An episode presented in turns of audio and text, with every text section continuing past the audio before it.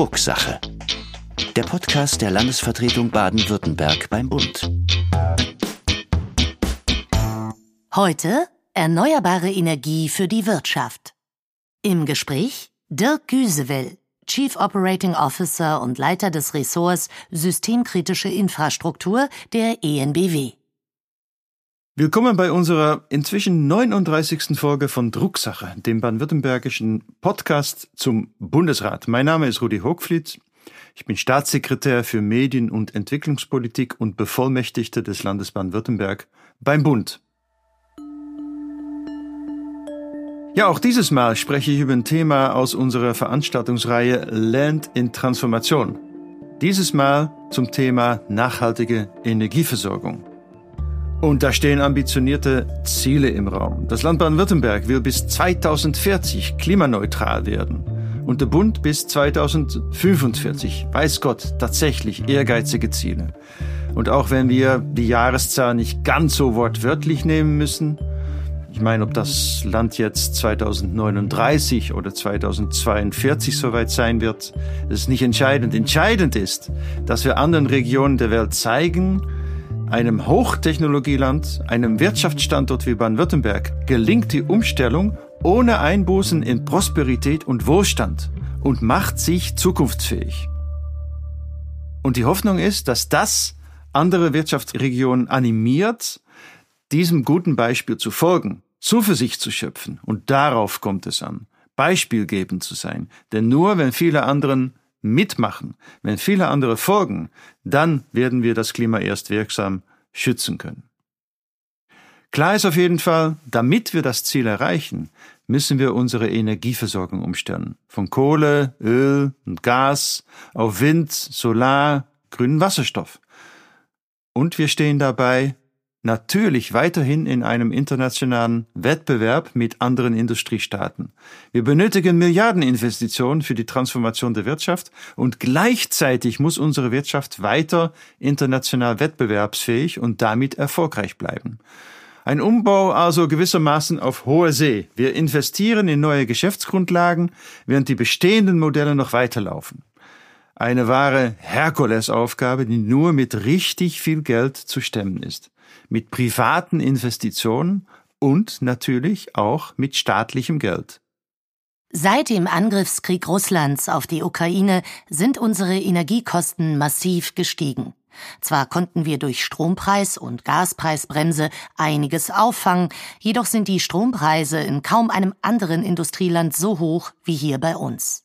Das treibt die Produktionskosten enorm in die Höhe. Ein klarer Standortnachteil im internationalen Wettbewerb. Umso wichtiger ist daher die gerade erfolgte Einigung der Ampelkoalition auf das Strompreispaket. Alle produzierenden Unternehmen werden so bei den Stromkosten entlastet und überbrücken damit die Phase, bis die Stromkosten durch den weiteren Ausbau der erneuerbaren Energien wieder sinken. Aber natürlich heißt das noch mehr Geld vom Staat. Und da sind wir mitten in der aktuellen Politik. Denn um das alles noch ein bisschen komplizierter zu machen, platzt nun mittendrin das Urteil des Bundesverfassungsgerichts. Das Urteil besagt, dass das Finanzierungskonstrukt, das die Ampel gebaut hat, um all diese Kosten zu stemmen, ohne, sagen wir mal, formal gegen die Schuldenbremse zu verstoßen, verfassungswidrig ist. Das schöne Konstrukt ist gewissermaßen vom Bundesverfassungsgericht geschreddert worden. Und wohlgemerkt, hier geht es nicht nur um ein paar grüne Projekte, um nice to have, um Petersilie auf dem Braten. Es geht um die Zukunft unseres Wirtschaftsstandorts. Die Transformation der Wirtschaft, unerlässlich, um unserer Wirtschaft eine Zukunft zu geben, unseren Wohlstand damit zu erhalten, droht ins Stocken zu geraten. Das darf nicht passieren. Ein gutes Stück Arbeit also für die Bundesregierung, aus diesem Dilemma herauszukommen. Und im Grunde eine Aufgabe, der sich keiner der demokratischen Parteien verschließen darf. Feixend am Rande stehen wäre nun wirklich fehl am Platz. Staatsräson ist gefragt. Verantwortung mit übernehmen. Konstruktives Miteinander. Sie sehen, das Geld ist wichtig. Ja, es ist entscheidend. Aber es gibt noch andere Ansätze. Insbesondere muss es auch darum gehen, Bürokratie abzubauen, Genehmigungen zu vereinfachen, Realisierungszeiten radikal zu verkürzen. Dazu hat die baden-württembergische Landesregierung bereits im Oktober 2021 die sogenannte Task Force Erneuerbare Energien ins Leben gerufen. Das Ergebnis lässt sich sehen. Wir haben die Planungs- und Genehmigungsdauer für Windkraftanlagen halbiert und mehr Flächen für Photovoltaikanlagen ausgewiesen. So haben wir es geschafft, den Ausbau unserer Energieversorgung durch Windkraft und Solar tatsächlich deutlich zu beschleunigen. Aber eins ist auch klar. Wir werden unseren gesamten Strombedarf nicht alleine im Land produzieren können. Wir benötigen die geeignete Infrastruktur, um grünen Strom aus dem windreichen Norden und grünen Wasserstoff aus dem sonnenreichen Südeuropa nach Deutschland und Baden-Württemberg zu importieren. Genau darüber haben wir sehr intensiv am 15. November 2023 in unserer Landesvertretung Baden-Württemberg diskutiert. Zu Gast waren die baden-württembergische Umweltministerin Thekla Walker, der Präsident der Bundesnetzagentur Klaus Müller sowie Jürgen Thormann, Managing Director von Schwenk Zement und Andreas Renner, Leiter Politik und Regierungsangelegenheiten der ENBW. Den Link zur Diskussion finden Sie zum Nachhören in den Show Notes. Heute nun begrüße ich im Podcast Dirk Güsewell, Chief Operating Officer und Leiter des Ressorts Systemkritische Infrastruktur. Und das alles bei der EMBW. Herzlich willkommen, Herr Güsewell. Lieber Hochfried, herzlichen Dank für die Einladung. Ich freue mich sehr, heute dabei sein zu können. Ja, ich bin gespannt auf Ihre Beiträge, auf unser Gespräch. Fangen wir mal an. Leiter des Ressorts Systemkritische Infrastruktur. Was verbirgt sich da genau dahinter? Was machen Sie so den ganzen Tag? Ja, ich kümmere mich im Wesentlichen mit meinen Teams um die Fragen, die im engeren mit Versorgungssicherheit zusammenhängen. Das sind für uns vor allem die leitungsgebundenen Geschäfte, alles was mit Stromnetzen, mit Gasnetzen zu tun hat, mit dem Transport, mit der Verteilung. Dazu gehört noch unser Telekommunikationsgeschäft, unsere Wertschöpfungskette Gas, also was wir im Gasbereich äh, tun, und der Innovationsbereich. Also Sie sehen ein breites Portfolio, reifes Geschäft, jüngeres Geschäft, aber genau das macht den Reiz meiner Aufgabe aus. Ja, und dann sind Sie, glaube ich, mittendrin im Thema Transformation. Da kommt ja einiges auf die EMBW aus einer der großen Energieversorger zu. Was heißt das genau für Sie? Was muss die EMBW leisten im Rahmen dieses ganzen Bereichs der Transformation der Energieversorgung? Ja, lieber Herr Hochfliet, da kommt einiges auf uns zu und wenn man ganz ehrlich ist, muss man sagen, wir sind ja schon mittendrin. Die NBW ist vielleicht für Ihre Zuhörer das einzig verbliebene größere, wie wir sagen, integrierte Energieunternehmen. Integriert, weil wir alle wesentlichen Stufen der Wertschöpfungskette von der Erzeugung über den Transport, die Verteilung, den Handel, den Vertrieb bei uns im Haus haben und damit natürlich auch einen ganz guten Systemüberblick haben über das, was in diesen einzelnen Stufen passiert und noch passieren muss. Gibt uns, sage ich an der Stelle auch, eine ganz besondere Verantwortung, denn diese Systemsicht haben nicht allzu viele Marktteilnehmer und man muss sich nur überlegen, dass das Thema Energiewende und damit die Transformation des Energiesystems heute, das zieht sich wie so ein Dach durch unsere gesamte Unternehmenssituation durch, in allen Wertschöpfungsstufen ein sehr relevanter Veränderer und Player ist. Und ich glaube, vor dem Hintergrund ist einfach wichtig, man muss sich die Frage stellen, welchen Anspruch oder welchen Auftrag hat man vor diesem Hintergrund? Wir haben das für uns vor vielen Jahren sehr intensiv diskutiert und unsere Antwort ist heute unverändert die gleiche. Wir sehen uns als Gestalter und Ermöglicher der Energiewende.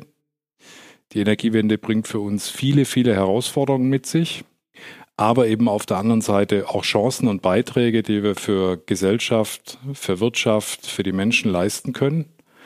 Und wenn ich auf die einzelnen Geschäftsfelder im Hinblick auf die Transformationsaufgabe schaue, im Erzeugungsbereich ist es insbesondere der gleichzeitige Ausbau von erneuerbaren Energien, gepaart mit dem Ausbau von, wie wir sagen, disponibler Kraftwerksleistung, also die Kraftwerke, die einspringen zur Aufrechterhaltung von Versorgungssicherheit, wenn der Wind mal nicht weht, wenn die Sonne mal nicht scheint.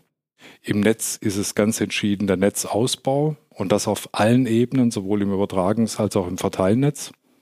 Und äh, in den Vertrieben ist es das Thema der Produkte, die rund um diese neue Energiewelt entstehen, nicht zuletzt die Elektromobilität, die wir bedienen.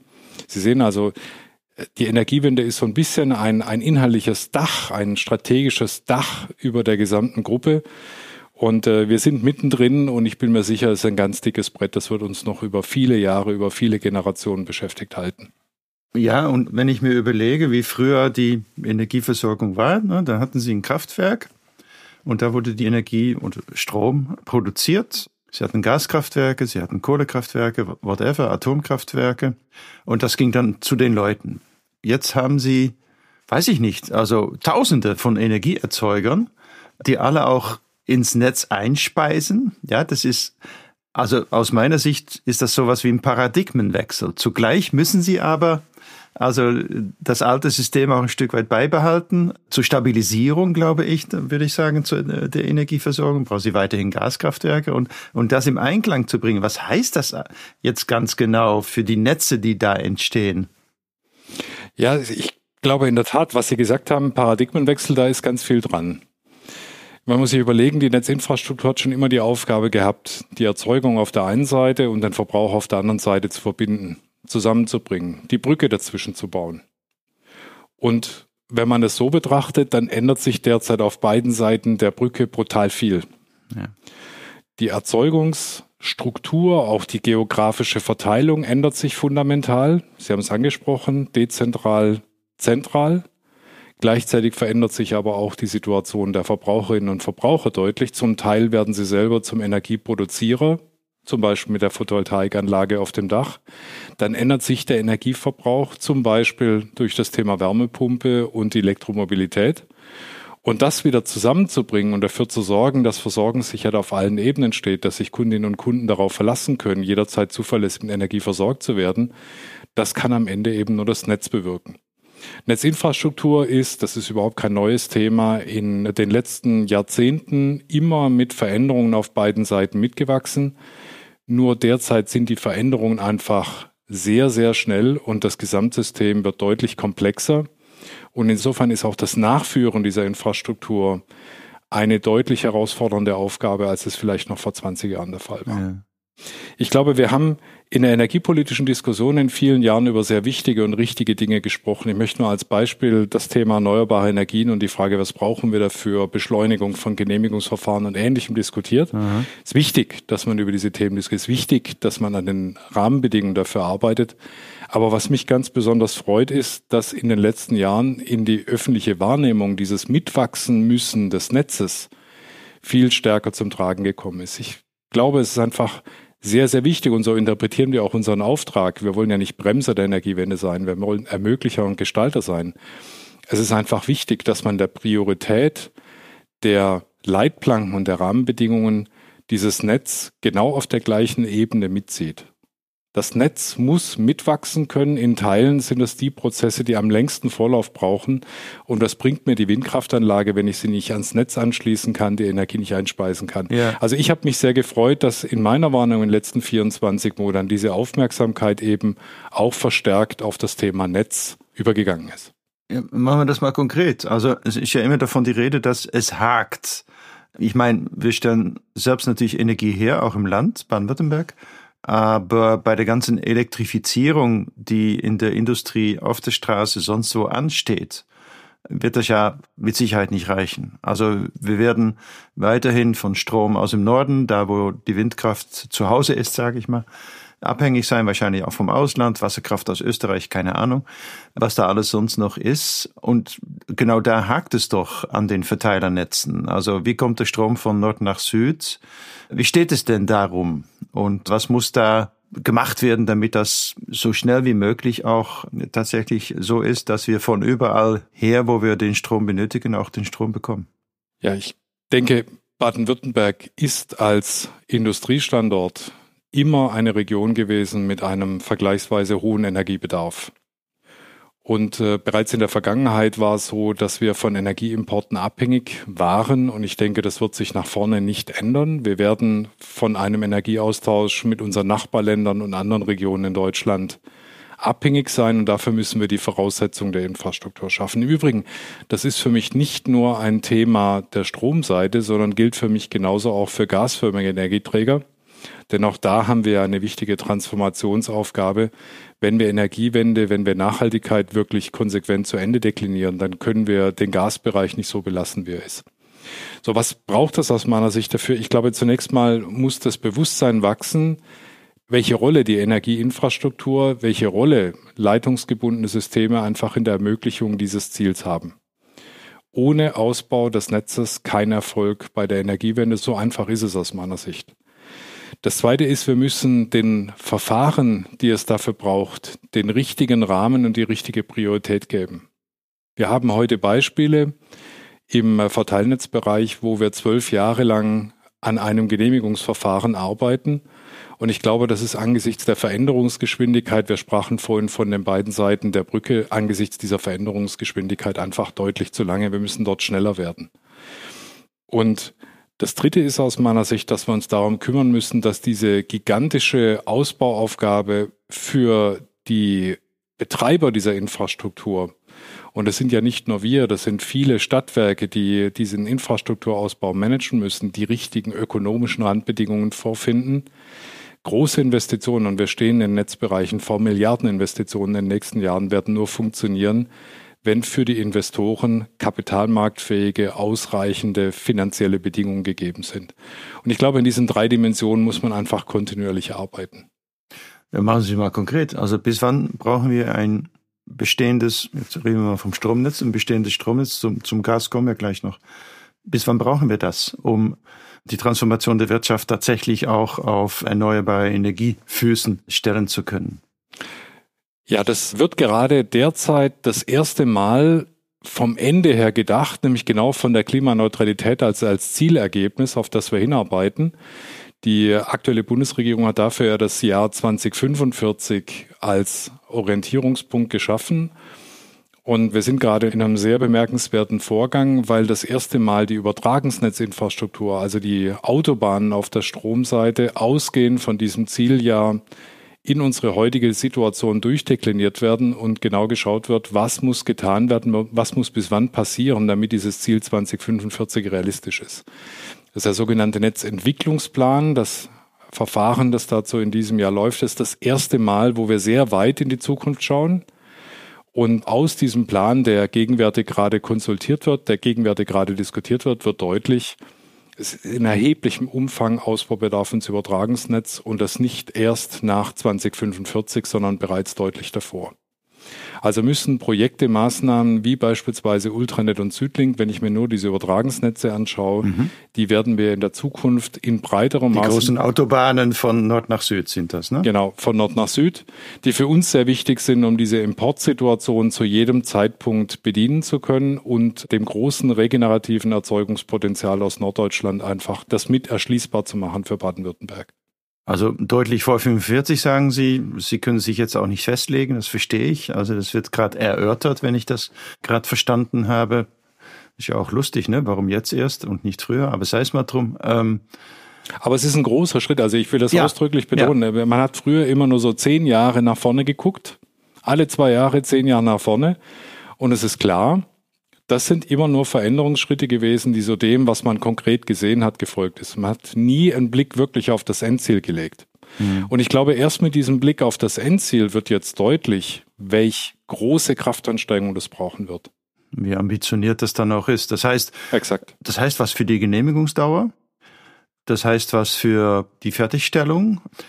Das heißt, was für Lieferanten, okay. die entsprechende Produktionskapazität planen müssen. Das heißt, was für Personalbedarf, der okay. in den Unternehmen entsteht. Denn Menschen müssen ja diese Planungen machen, müssen die Baumaßnahmen überwachen. Das heißt auch was für die Tools und für die Kultur, die man in den Unternehmen braucht. Denn ohne Digitalisierung wird das alles nicht funktionieren. Das Thema Fachkräftemangel ist in allen Teilen der Energiebranche genauso virulent wie in anderen Branchen. Also insofern bietet sowas die Orientierungsmöglichkeit, den Taktgeber, für die langfristig erforderliche Planung. Müssen wir umdenken, was die Leitungen anbetrifft? Bislang werden sie ja unterirdisch gelegt. Vielen Dank an Bayern übrigens dafür. Die haben das ja durchgesetzt. Ist es einfacher, überirdisch zu bauen? Das ist eine der großen Diskussionen, die parallel zu diesem Aktualisierungsverfahren des Netzentwicklungsplans gerade geführt werden. Mein Eindruck, meine Einschätzung ist, dass sowohl im Hinblick auf Zeit, also die Frage, wie schnell können solche Leitungssysteme entstehen und eingesetzt werden, als auch insbesondere im Hinblick auf die volkswirtschaftlichen Kosten große Vorteile für Freileitungssysteme bestehen. Das sind die überirdische, ne? also diese Masten. Das sind die überirdischen, exakt. Man muss sich vorstellen, wir reden hier über Faktor 4, Faktor 5 auf der Kostenseite.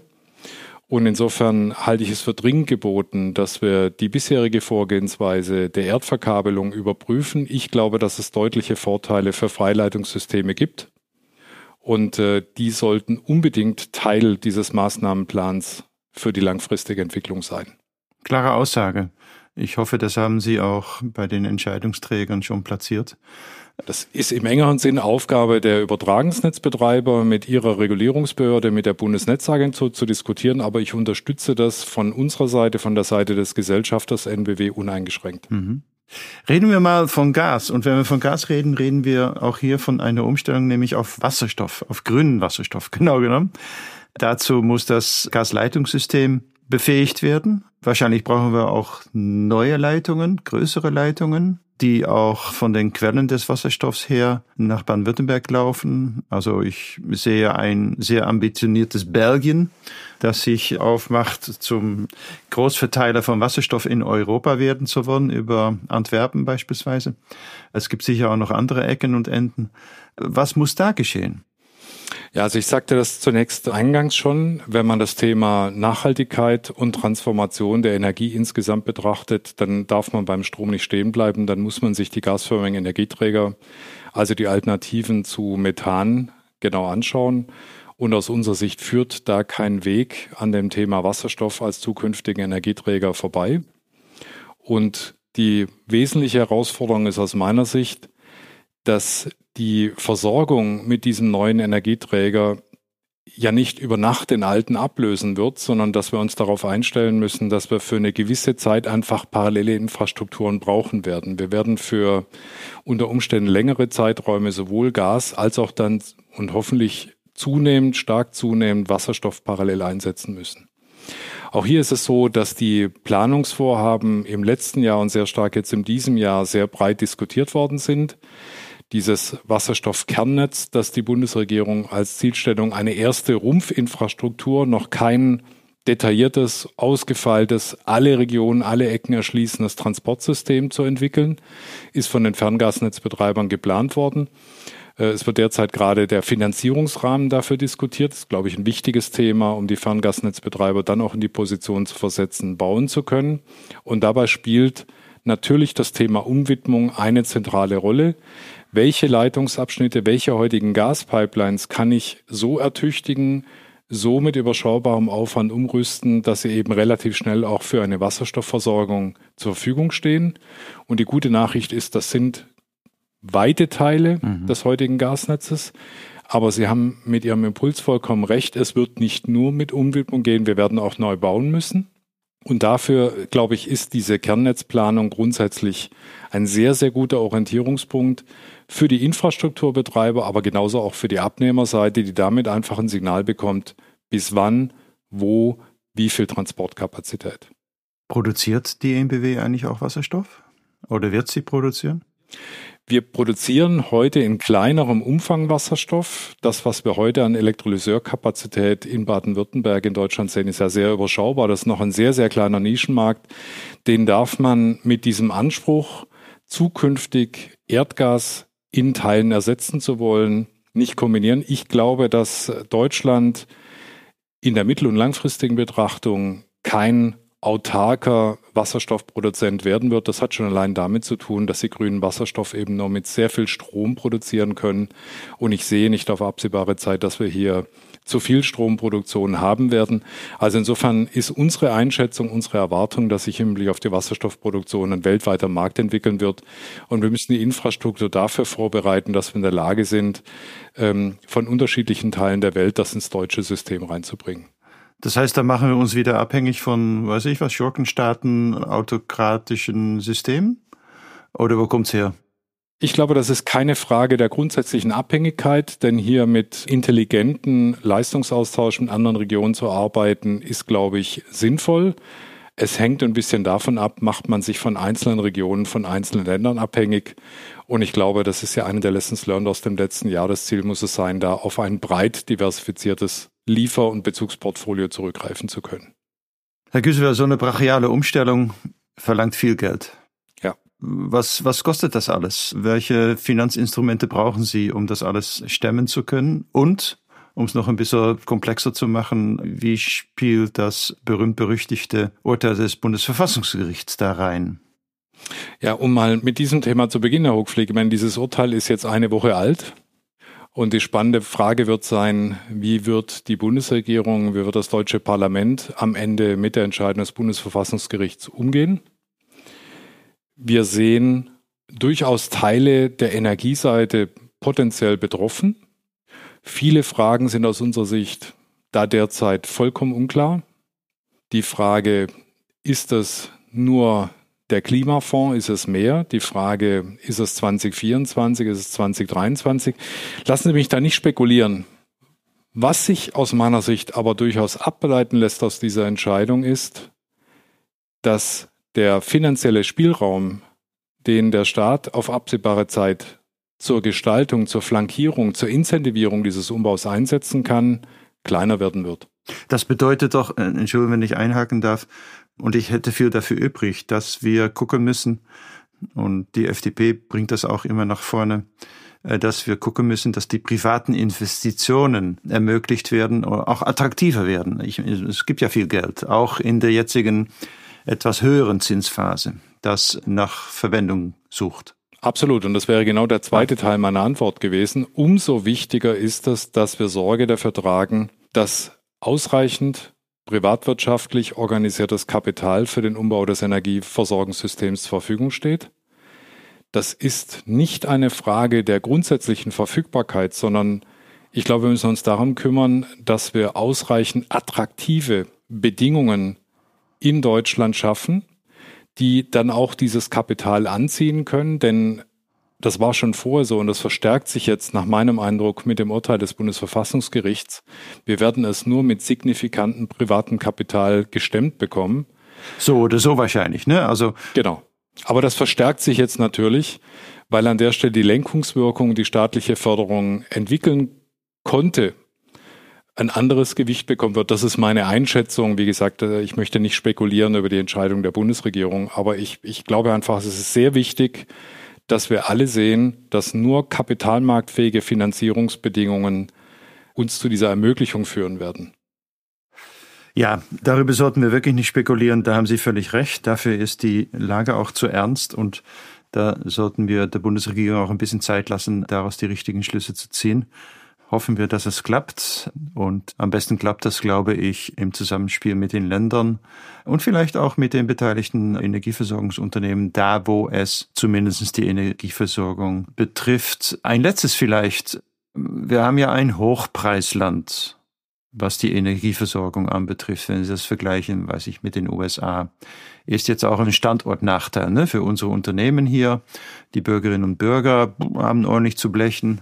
Wie entwickelt sich das? Also Wind und Sonne kann doch eigentlich nicht so teuer sein am Ende des Tages. Ja, Huckfried, also erstmal glaube ich, muss man sehr differenzieren, weil ähm, man muss sehr genau schauen, für welche Art von Verbraucher der internationale Vergleich anlegbar ist. Das ist ein etwas anderes Bild, wenn ich mir den privaten Endverbraucher anschaue, wenn ich mir Industrie- und Gewerbeunternehmen anschaue. Klar. Und nochmal ganz anderes Thema sind die Strommärkte, also die Großhandelsmärkte. Im Strompreis sind heute, wenn ich mal nur auf den Endverbraucher schaue, sehr, sehr viele Komponenten integriert. Und ich möchte nicht in die Glaskugel blicken, was jetzt die langfristige Entwicklung betrifft.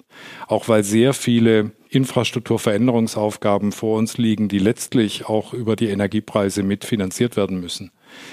Was man aber, glaube ich, in jedem Fall festhalten kann, ist, dass erneuerbare Energien eine preisdämpfende Wirkung auf dieses System rein angebotsseitig haben. Das hat mit der heutigen Form der Preisbildung zu tun. Es hat damit zu tun, dass die variablen Kosten von regenerativen Erzeugungsanlagen sehr niedrig sind. Und insofern glaube ich, dass im Hinblick auf die Dämpfung von Preiseffekten, also auch aus einer volkswirtschaftlichen Betrachtung raus eine Strategie mit verstärktem Einsatz erneuerbarer Energien sinnvoll ist. Mhm. Ich habe doch noch eine letzte Frage, wenn ich darf. Also vielleicht kein großer, aber ein kleiner weißer Elefant. Also es wird immer noch geredet über die Atomkraft, vielleicht auch die Renaissance der Atomkraft. Jetzt haben wir alles abgeschaltet hier in Deutschland. In anderen Ländern wird gebaut. In manchen Ländern werden Bauvorhaben gestoppt. Also es ist eine sehr unterschiedliche Debatte, je nachdem, wo du hinguckst. Hat das noch eine Zukunft für die EMBW? Also es ist, wie Sie ansprechen, unterschiedliche Länder kommen zu unterschiedlichen Antworten bei der Frage, welche Rolle Kernenergie in ihren langfristigen Überlegungen spielen. Ich glaube, in Deutschland haben wir einen langen gesellschaftlichen Diskussionsprozess hinter uns. Ergebnis dieses Diskussionsprozesses war, dass wir gesamtgesellschaftlich entschieden haben, aus der Kernenergie auszusteigen mit der Abschaltung der letzten Blöcke jetzt in diesem Frühjahr, die wir über diesen Notwinter oder diesen großen Unsicherheitswinter ja noch eingesetzt haben, ist dieses Kapitel aus unserer Sicht beendet. Ich möchte nicht spekulieren, zu welchen Lösungen und Antworten langfristig Energiepolitik kommt. Aber klar für uns ist, dass der Leistungsbetrieb von nuklearen Einheiten für die nächsten Jahre beendet ist. Ähm, wir konzentrieren uns auf den Rückbau unserer Anlagen und Spekulationen über eine Rückkehr zur Kernenergie sind aus unserer Sicht für die vor uns liegende Zukunft nicht relevant. Herr Güsewell, vielen, vielen Dank. Das Gespräch hat uns, glaube ich, weitergebracht. Sie haben ein paar weitere Fakten geliefert, ein paar Erkenntnisse beigesteuert zum großen, großen Thema Energiewende und Versorgung über erneuerbare Energien. Wir sehen, welche komplexe Aufgabe die EMBW zu stemmen hat. Alle Achtung dafür und vor allem viel Erfolg auf dem weiteren Weg dahin. Und wir betrachten die EMBW im Land als einen sehr guten und verlässlichen Partner eben für dieses ambitionierte Ziel. Herzlichen Dank. Der Dank liegt auf meiner Seite, lieber Herr Hochfliet, und herzlichen Dank auch für die Unterstützung, die Sie im Hinblick auf die Generationenaufgabe, die vor uns liegt, angesprochen haben.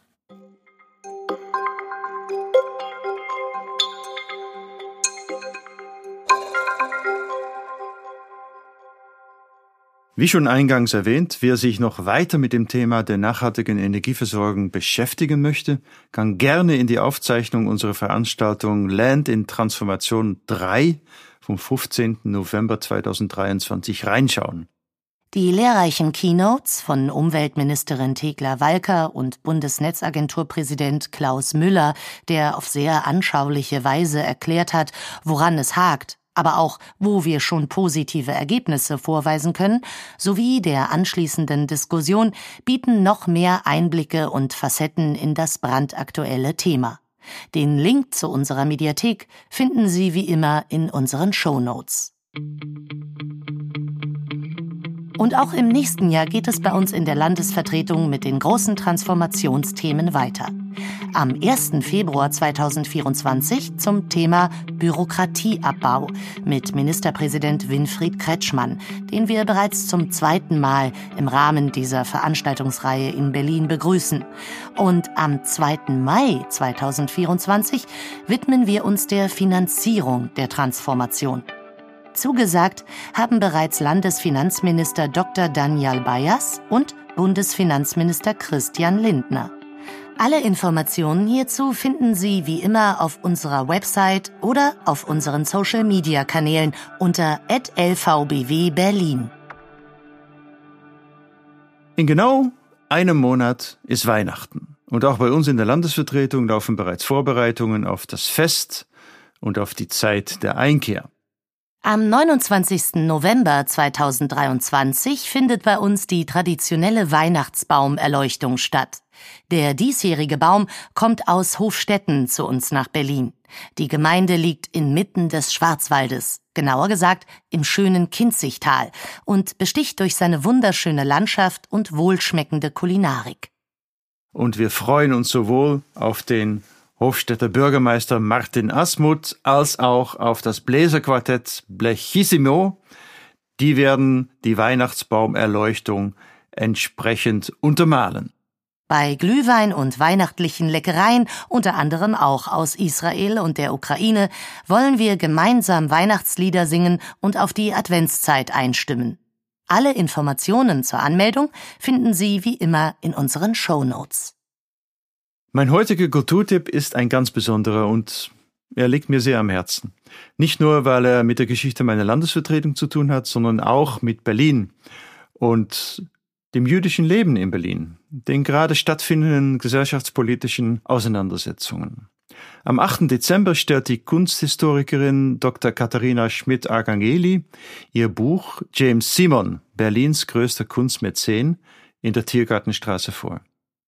Im Anschluss diskutiert Frau Schmidt-Arkangeli mit Professor Dr. Peter Raue, Vorstand der James Simon Stiftung, dem Kurator Dr. Neville Rowley und Dr. Chana Schütz, stellvertretende Direktorin in der Stiftung Neue Synagoge Zentrum Judaicum, über das Leben und Wirken von James Simon. Für uns als Landesvertretung hat James Simon eine ganz besondere Bedeutung, denn genau da, wo die Landesvertretung jetzt steht, stand früher die Villa von James Simon von 1886 bis 1927 lebte er dort mit seiner Familie. Auf drei Etagen beherbergte dieses Gebäude eine umfangreiche und wertvolle Kunstsammlung mit mehr als 10.000 Objekten, die er zu großen Teilen den Berliner Museen stiftete. Ein Highlight dieser Kunstschätze ist wohl bis heute die weltberühmte Büste der Königin Nofretete, die 1912 in Tel el Armana im alten Ägypten entdeckt wurde und deren Ausgrabung James Simon finanzierte. Und wie es damals in der Zeit üblich war, das, was ausgegraben wurde, gehörte dem Finanzier. Das heißt, die Büste stand jahrelang auf dem Schreibtisch von James Simon. Wer schon mal bei uns zu Besuch war, hat sicherlich die Bronzetafeln an unserer Fassade zum Gedenken an James Simon entdeckt und konnte vielleicht sogar ein Auge auf eine wunderschöne Replik der Büste der Nofretete in unserem Kaminzimmer werfen. Alle Informationen zur Anmeldung zu dieser wunderbaren Veranstaltung finden Sie auch hier, Sie ahnen es schon, in den Show Notes. Im Bundesrat standen wieder über 60 Punkte auf der Tagesordnung. Die Kindergrundsicherung lief im ersten Durchgang durch. Spannend wird es in der Regel im zweiten Durchgang, denn dieser Durchgang ist der entscheidende. Und beim Wachstumschancengesetz ist genau dieser entscheidende Punkt eingetroffen.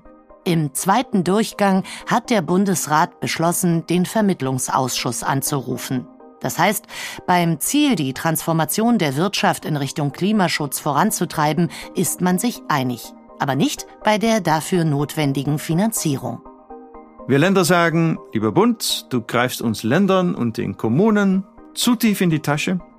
Also, es wird nochmal nachverhandelt, es wird geguckt, was kann da kompensiert werden. Wir bleiben gespannt.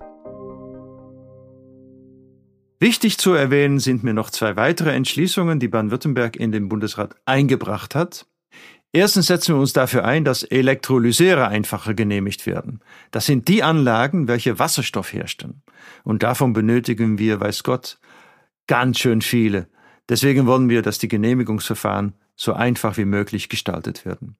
Zweitens haben wir zusammen mit Nordrhein-Westfalen eine Initiative eingebracht, die darauf hinarbeitet, dass künftig eine Organentnahme aktiv widersprochen werden muss.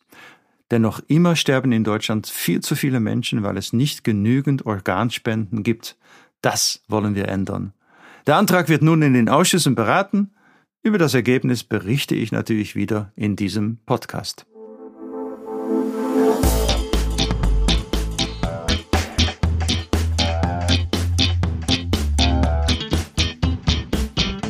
Das war die 39. Folge von Drucksache, dem Podcast der Landesvertretung Baden-Württemberg zum Bundesrat. Ich wünsche Ihnen noch angenehme und vor allem möglichst stressfreie Wochen bis Weihnachten. Unsere letzte Folge in diesem Jahr können Sie dann am 15. Dezember hören. Dann zum EU-Programm Mindchangers, mit dem ich im Rahmen meiner Arbeit als Staatssekretär für Entwicklungspolitik die letzten zwei Jahre öfter zu tun hatte. Mehr verrate ich an dieser Stelle nicht. Hören Sie am 15. Dezember wieder rein. Bleiben Sie uns gewogen und empfehlen Sie unseren Podcast gerne weiter. Ihr Rudi Hochfliet.